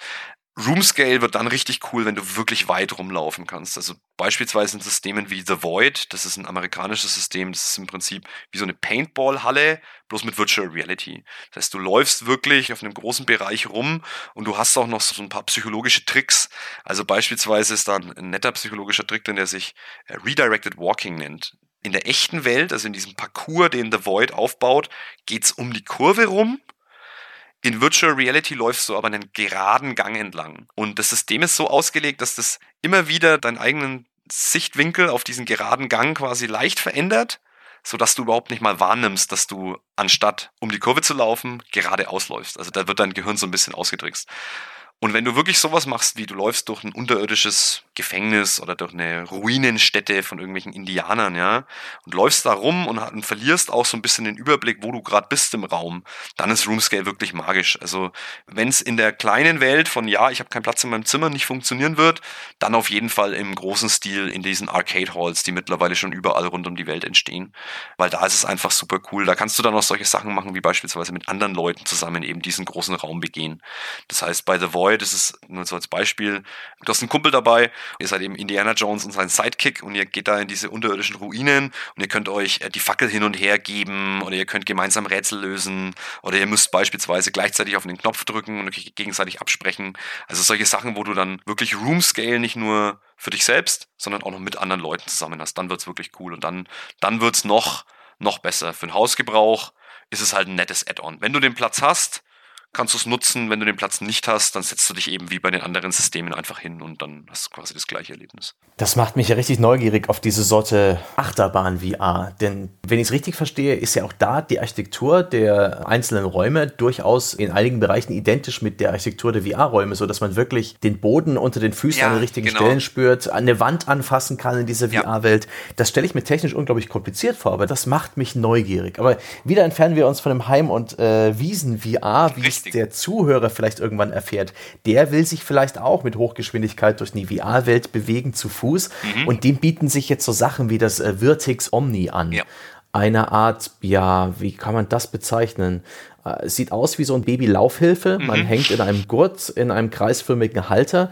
Unter sich befindet sich eine Platte, die ist so ein bisschen nach oben geneigt, wie eine Wok etwa. Man trägt spezielle Schuhe oder zumindest Aufsätze für die Schuhe und gleitet dann einfach nur in so einer Art ja, Babysitz hängend äh, mit den Fußspitzen laufend sozusagen in eine Richtung. Und ich habe es leider nicht ausprobieren können. Die Schlangen waren jedes Mal zu lang, wenn ich die Möglichkeit hatte, um das auszuprobieren. Aber ich habe da Leute gesehen, die praktisch bei Mehrspieler-Shootern im vollen Sprint unterwegs waren, die geschwitzt haben. Ja und die nachher dann tatsächlich irgendwie zufrieden mit dieser Erfahrung waren. Von außen drein äh, auf die Sache draufblicken, konnte ich mir das nicht vorstellen. Hast du das mal probieren können oder wie ist denn deine Einschätzung, was solche ähm, kurioseren Eingabemöglichkeiten angeht? Oder generell die Herausforderung, sich im Raum zu bewegen, ohne auf die Krücke Teleportation zurückzugreifen? Mhm, das ist eine relativ schwierige und eine von den Fragen, die für Entwickler, glaube ich, gerade immer noch so die kniffligsten darstellen. Also wie bewegst du dich durch einen virtuellen Raum, wenn du nur dreimal vier Meter zur Verfügung hast? Und nur kurz auf diese Laufräder im Prinzip, sind omnidirektionale Laufräder sozusagen, wie Virtuix Omni darauf zurückzukommen, Eins davon, nee, stimmt gar nicht. Ich habe den Cybereth Virtualizer auch mal ausprobieren können. Und beide Systeme sind ähnlich. Das heißt, wie du es gerade beschrieben hast, du, du, hängst in so einem Harness, in so einem, in so einem Gurt und bewegst dich quasi über eine rutschige Oberfläche. Und diese rutschige Oberfläche ist auch so ein bisschen die Problematik dahinter. Also beim Virtuix Omni ist es noch relativ gut gelöst. Dadurch, dass die Oberfläche, auf der du läufst, eben so wok-artig gebogen ist, kannst du wirklich zum vollen Sprint ansetzen, weil du immer das Gefühl hast, du hast Boden unter den Füßen. Die Problematik bei diesen Devices ist aber, die Hardware ist wirklich gut. Also du kannst echt aus dem vollen Lauf sprinten und du kannst dich in alle Richtungen drehen. Du kannst springen sogar beim Virtuix Omni. Beim Cybereth Virtualizer kannst du dich sogar hinsetzen, also quasi crouchen oder halt dich wirklich hinsetzen, um einen Fahrzeugsitz zu simulieren beispielsweise. Die Problematik ist aber, dass die Hardware gut ist, die Software aber die eigenen Bewegungen nicht so gut ins Spiel überträgt, wie du erwarten würdest. Das heißt, in dem Moment, wo du zum vollen Sprint ansetzt, fühlt sich nicht so an, als würdest du voll sprinten, sondern vielleicht so 80 Prozent. In dem Moment, wo du langsam schleichst, fühlt sich's eher so an, als würdest du viel zu schnell laufen. Also diese Übertragung von wie schnell bewegst du deine Füße über die Oberfläche auf das eigentliche Spiel ist da so ein bisschen die Problematik. Und ich habe den Prozess beim Virtuix Omni verfolgen können sogar. Ich habe das dreimal ausprobiert an verschiedenen Orten mit verschiedener Software und es wurde zumindest immer besser. Also es war wirklich so, dass man am Ende schon relativ nah dran war an so einem echten Erlebnis. Dann stellt sich nur die Frage, willst du in einem Spiel wie beispielsweise Skyrim 200 Stunden durch die Gegend sprinten, vor irgendwelchen Goblins weglaufen oder willst du das dann nicht doch, weil du halt so ein bisschen der faule Mensch bist, über andere Bedienhilfen, wie beispielsweise Teleportation oder Bewegung oder Blinking. Also da gibt es so verschiedene Ansätze, über die du das auch lösen könntest. Zumal ja diese Spezialcontroller ohne eine wirklich bewusste Implementierung seitens der Entwickler ohnehin nicht gut funktionieren dürften. Und da, da haben die wieder das Henne- und Ei-Problem. Wenn sich nicht 100.000 diese Laufstelle verkaufen, dann wird wahrscheinlich kein Entwickler sagen, okay, dann bauen wir eine Funktion ein für unser Spiel. Oder etwa nicht. Doch, doch. Ich habe gerade darüber nachgedacht, die stehen eigentlich tatsächlich noch vor einem bisschen größeren Henne-Ei-Problem. Deswegen gibt es auch nicht so viele Firmen, die dieses Geschäftsfeld beackern. Auf der anderen Seite sind die Geräte halt auch relativ hochpreisig. Das heißt, die werden sich wahrscheinlich jetzt hauptsächlich an den Otto-Normalbürger wenden, sondern wahrscheinlich schon eher an Arcade Halls, an Firmen, die beispielsweise auf Messen eben die Möglichkeit bieten wollen, dass man ein neues Bauprojekt beispielsweise begehen kann auf eine realistische Art und Weise, ohne jetzt auf Teleportation zurückzugreifen. Das heißt, am Anfang werden diese Devices definitiv nicht für den Otto-Normalverbraucher sein, weil die kosten auch teilweise mehr, als du für das Virtual Reality Set an sich bezahlst, plus PC.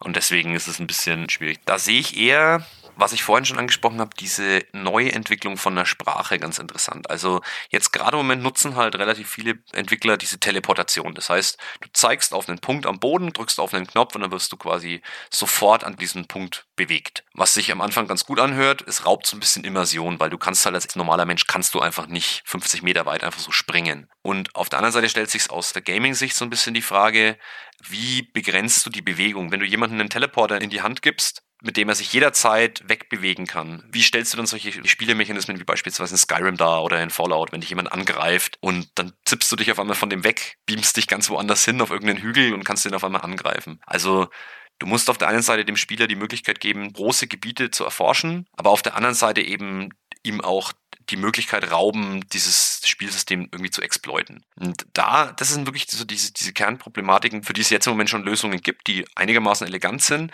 aber wo ich mir relativ sicher bin, dass ein sehr, sehr kluger Mensch irgendwo drauf kommen wird, wie du das eigentlich noch eleganter machen kannst. Wie du das, das Medium oder die Eingabemöglichkeiten oder was auch immer eben nutzen kannst, um Geschichten auf eine Art und Weise zu erzählen, die halt nur da möglich sind und halt auch stringent mit der Spielwelt, dass du eben nicht wild durch die Gegend teleportierst, sondern vielleicht magische Kräfte hast, die sich wieder aufladen oder hm. solche Sachen. Das ist diese Pionierarbeit, die da gerade bei Spielemechanismen so ein bisschen gelegt wird. Es hat ja auch bei, beim Shooter-Bereich Jahre gedauert, bis Call of Duty die praktisch die quasi Standardsteuerung erfunden hat.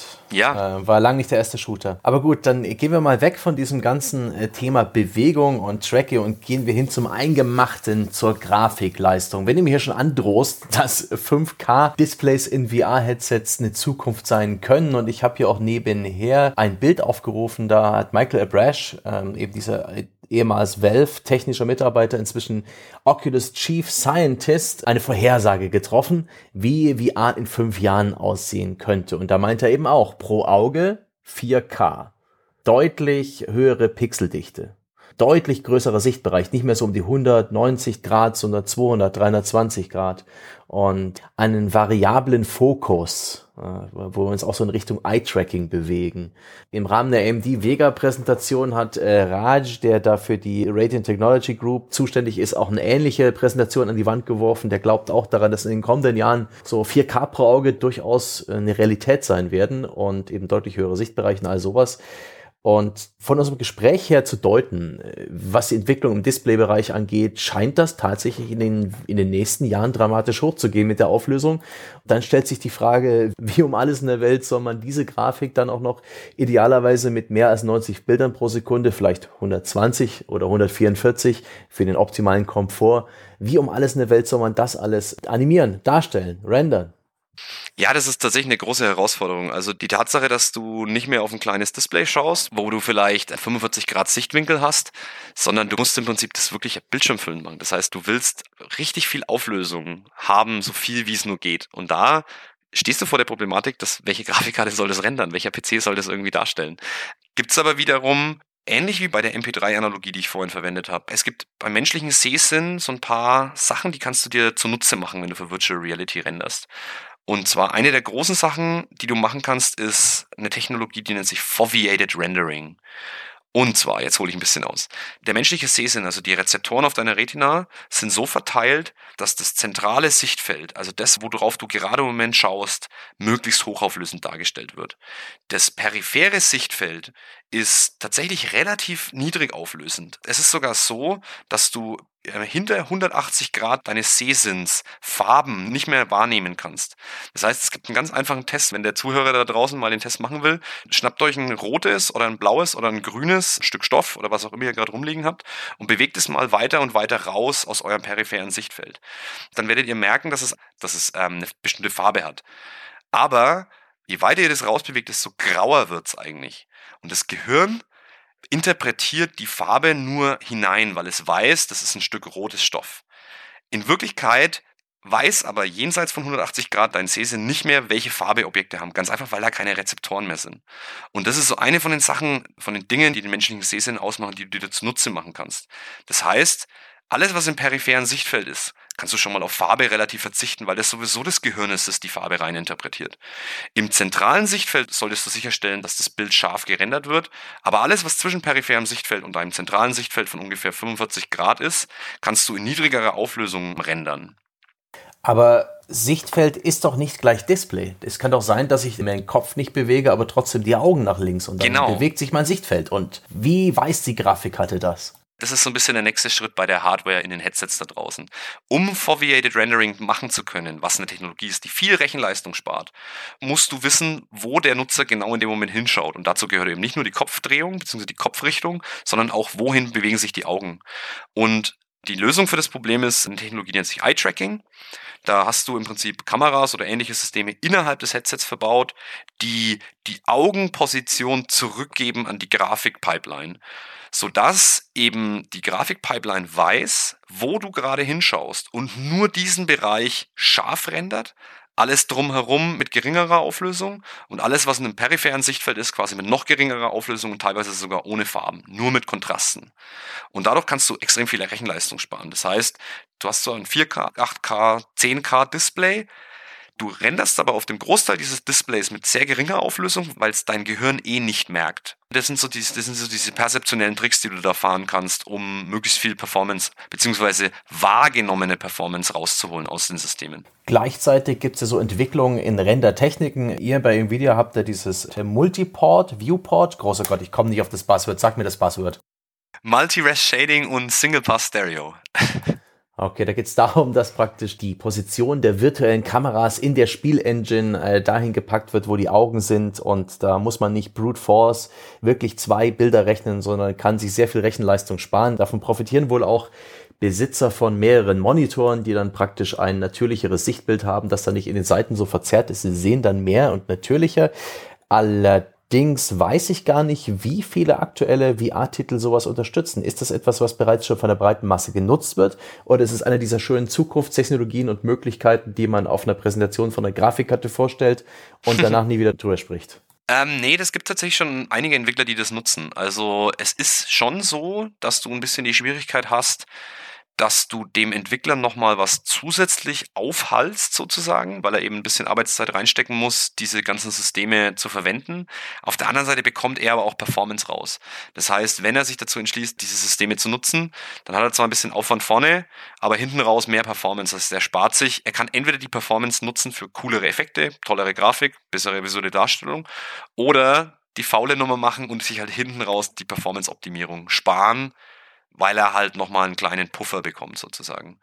Es gibt relativ viele renommierte Apps, die das haben, also Everest VR beispielsweise, Space Pirate Trainer, die nutzen diese Systeme alle schon. Valve hat ein eigenes System entwickelt, das sich Reprojection nennt, statt des Asynchronous Time Warp.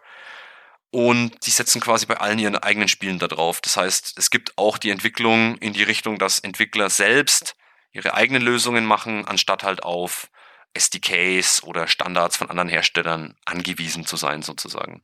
Also da gibt es Entwicklungen in vielen Richtungen eigentlich. Ja, AMD hat auch kürzlich auch sehr viele VR-Prototypen gezeigt und da so theoretischen Leistungsgewinn mit neuen Möglichkeiten, die ihre Grafikpipeline bietet. Darüber hinaus äh, würde mich interessieren, ist denn aktuelle PC-Hardware eigentlich vorbereitet für VR? Ist, ist das, was wir aktuell im Rechner haben oder was sich so entwickelt hat in den letzten Jahren und Jahrzehnten, was dafür gemacht wurde und äh, erfunden wurde, um halt 3D-Bilder an einem hochaufgelösten 2D-Monitor darzustellen. Ist es überhaupt geeignet für VR? Stellt VR nicht vielleicht völlig andere Ansprüche? Kannst du das irgendwie einschätzen? Insbesondere was die ganzen Software-Schnittstellen angeht. Jetzt haben wir jetzt mit Vulkan und DirectX 12 ein paar sehr neue APIs, Application Program Interfaces, Programmierschnittstellen zwischen Software und Hardware, die den Entwicklern ermöglichen, mit unserer Hardware umzugehen. Aber ich habe den Eindruck, selbst diese modernen Schnittstellen, die kaum ein Spiel heutzutage nutzt, die in, in kaum einem Fall überhaupt für normale Spiele einen Vorteil bringen. Ich habe nicht den Eindruck, dass die sonderlich gut für VR ausgelegt sind. Die scheinen gerade mal Mehrkernprozessoren so richtig auszunutzen. Ja, mh, mm, das ist so ein bisschen ein schwieriges Feld, weil dadurch, dass Virtual Reality im Moment noch ein etwas kleinerer Markt ist als jetzt die breite Masse an PC-Spielern da draußen, ist es schwierig, die Entwicklungszeit so richtig zu rechtfertigen für diese ganzen speziellen Sachen.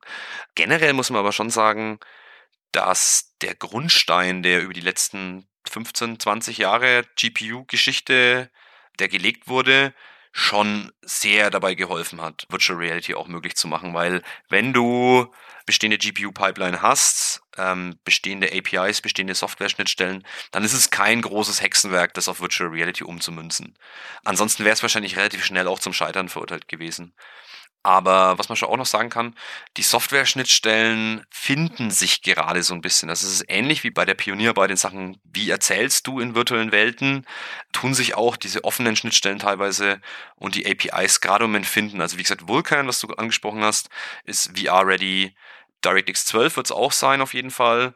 Die anderen Schnittstellen, die gerade im Moment noch so entstehen, nennt sich OpenVR. Das ist das, was Valve hauptsächlich unterstützt. Also da kannst du im Prinzip beliebiges Headset dran anschließen und das bietet dir halt einen Software-Layer, mit dem du dann dein Spiel ansprechen kannst. Da geht es darum, dass ähm, es eine gemeinsame Sprache dafür gibt, wo befindet sich das Headset, wo befinden sich die Controller, dass sozusagen ein bisschen glatt gebügelt wird, auf welche Art und Weise das VR-Headset ins Spiel gebracht wird, wenn ich das richtig verstehe. Genau, also da geht es wirklich darum, im Prinzip ein Layer zu erstellen, also eine Software-Ebene zu erstellen, auf der du oben drüber quasi die Hardware hast und drunter die eigentliche Application, das eigentliche Programm, was da läuft, und dass du dir als Entwickler keine Gedanken machen musst, wie die beiden zusammenarbeiten. Das heißt, du schickst deine Daten von der Software an die API, die API kommuniziert mit der Hardware, sendet die Positions- oder was auch immer Informationen wieder zurück über diese Software-Layer an das Programm. Und da gibt es eben so ein paar verschiedene, also da gibt es SteamVR, da gibt es OpenVR und von Oculus, da ist es immer so ein bisschen schwierig, die sind so ein, sind ein bisschen mehr auf Walled Garden à la Apple ausgelegt, durch die Facebook-Akquisition auch. Die wollen das immer so ein bisschen unter ihre eigenen Fittiche haben. Das heißt, Oculus SDK ist relativ, ist wirklich ein gutes SDK, ist aber halt nicht ganz so offen. Das heißt, beispielsweise die Zahlungsoptionen in deiner App sind jetzt nicht offen, wie sie bei OpenVR wären, sondern sind halt gebunden an den Oculus Store. Das sind so die, die großen Hintergründe.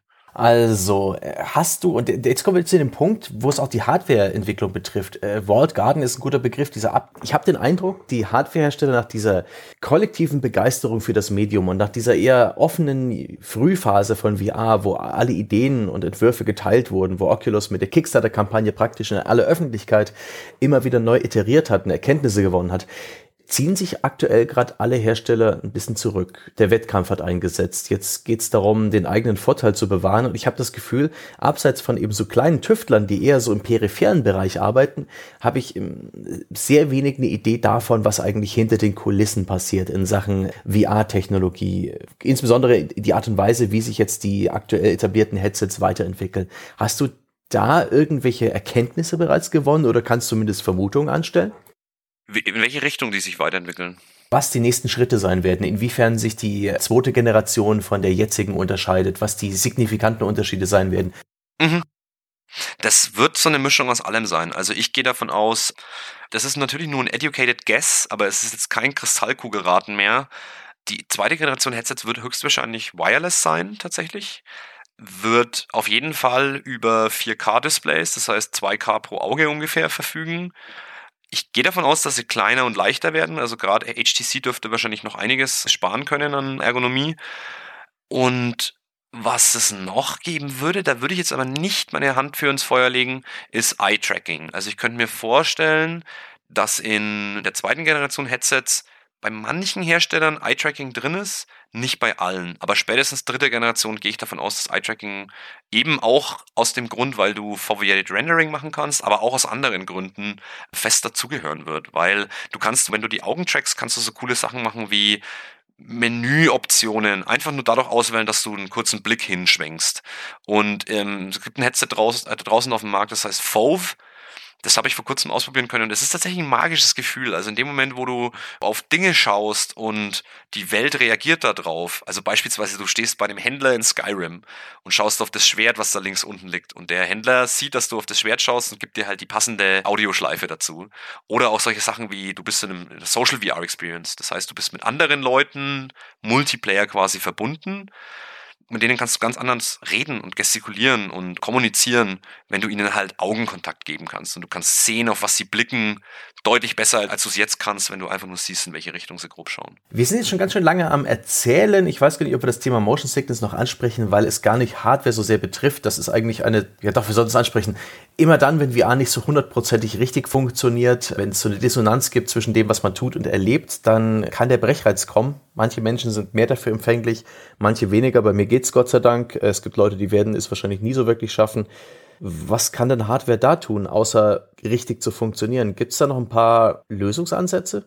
In Sachen Motion Sickness kannst du tatsächlich noch einiges machen. Also, was extrem dabei geholfen hat, wenn du jetzt mal die älteren Devices aller Oculus Rift Development Kit 1 oder 2 mit den derzeitigen vergleichst, die Auflösung ist besser geworden, was dabei hilft, eben Augenprobleme so ein bisschen zu vermeiden, weil es ist halt einfach anstrengend, auf ein niedrig aufgelöstes Display zu schauen für eine längere Zeit.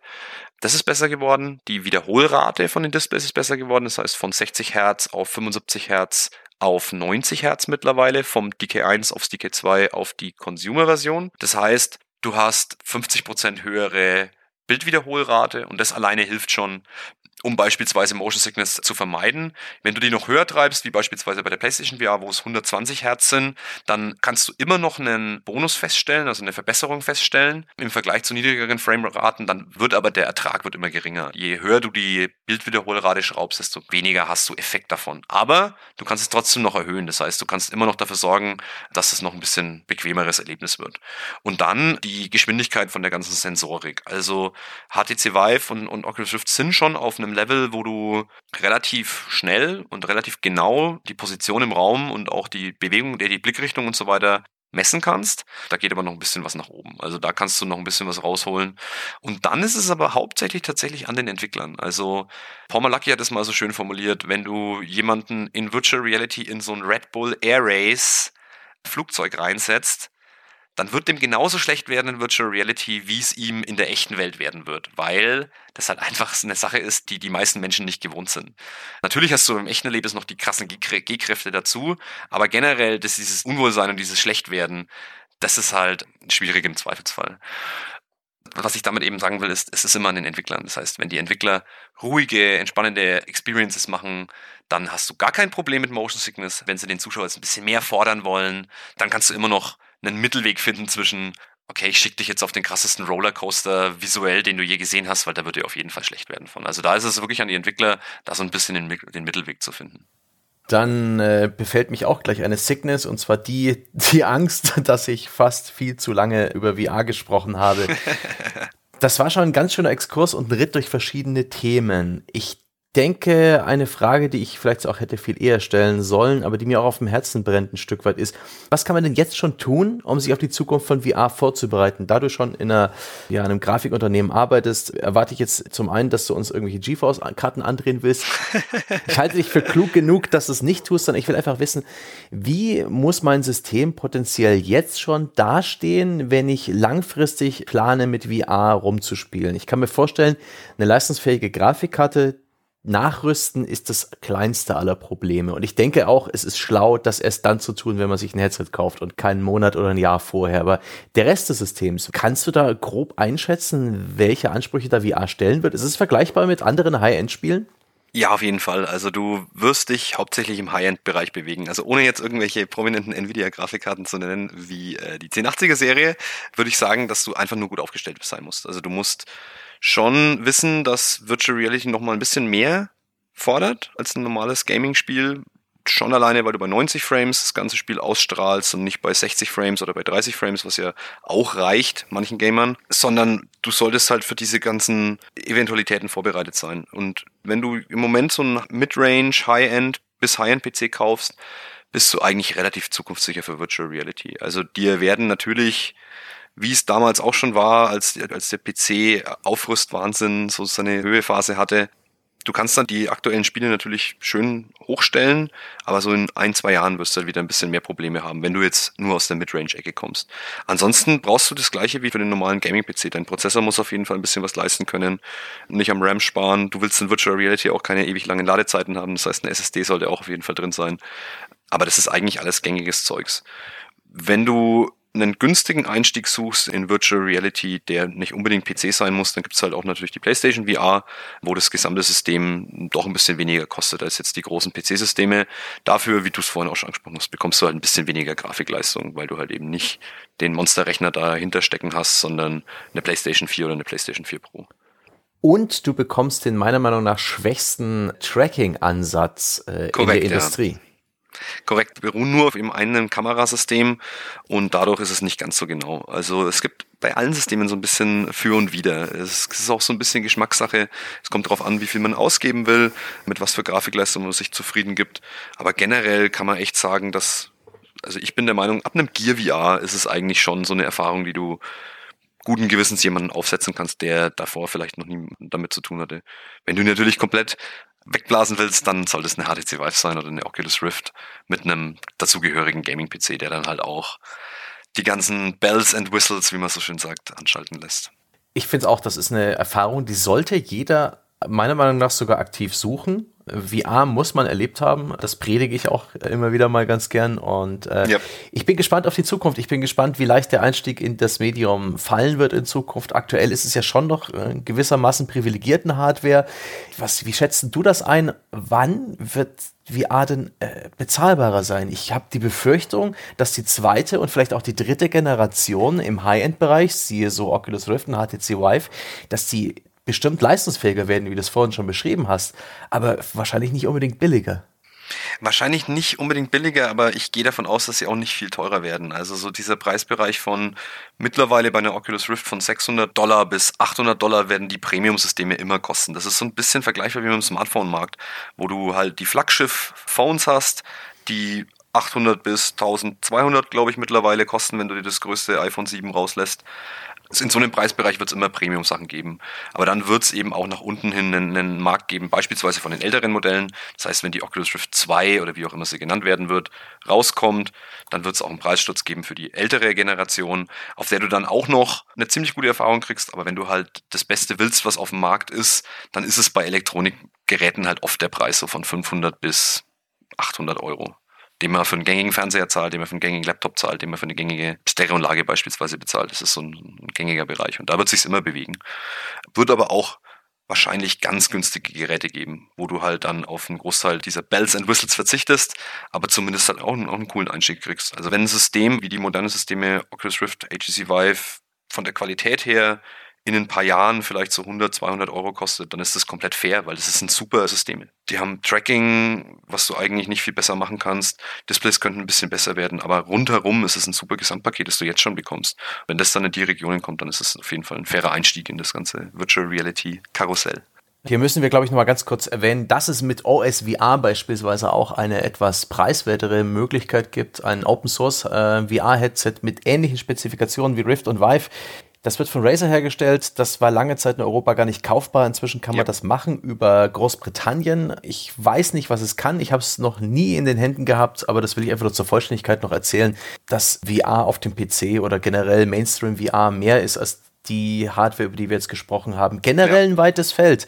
Du bist ja offensichtlich ein bisschen mehr informiert und das fand ich fantastisch, weil wie du hier so ein bisschen aus dem Nähkästchen geplaudert hast und deine, deine ganzen Anekdoten zum Besten gegeben hast und vor allem deine handfesten Erfahrungen mit dieser ganzen bizarren Hardware, von der ich äh, immer nur lese und mich wundere. Das war wunderbar. Früher oder später werden sie in deinem Wohnzimmer zu finden sein. Ich bin gespannt. Jedenfalls vielen lieben Dank, dass du mir Rede und Antwort gestanden hast. Vielen lieben Dank, liebe Zuschauer. Ich hoffe, wir haben euch jetzt nicht erschlagen mit der ganzen VR-Geschichte und der Länge dieses Podcasts, aber man merkt der Sache vielleicht an, dass ich und äh, Dominik auch da passioniert sind. Ich hoffe, das war auch so zu hören und dann verabschiede ich mich, bis wir uns das nächste Mal bei einem anderen Hardware-Thema hören und den Dominik, ja, vielleicht haben wir dich ja auch nochmal zu Gast in der Zukunft, wenn sich irgendwas Dramatisches getan hat oder wenn du bei einem anderen Unternehmen angehört hast und da was Lustiges dazu erzählen kannst. Vielen lieben Dank. War mir ein Vergnügen, äh, können wir immer wieder gerne machen. Wir sehen uns in Virtual Reality. So machen wir das. Und äh, liebe Zuhörer, wir hören uns. Tschüss. Ciao.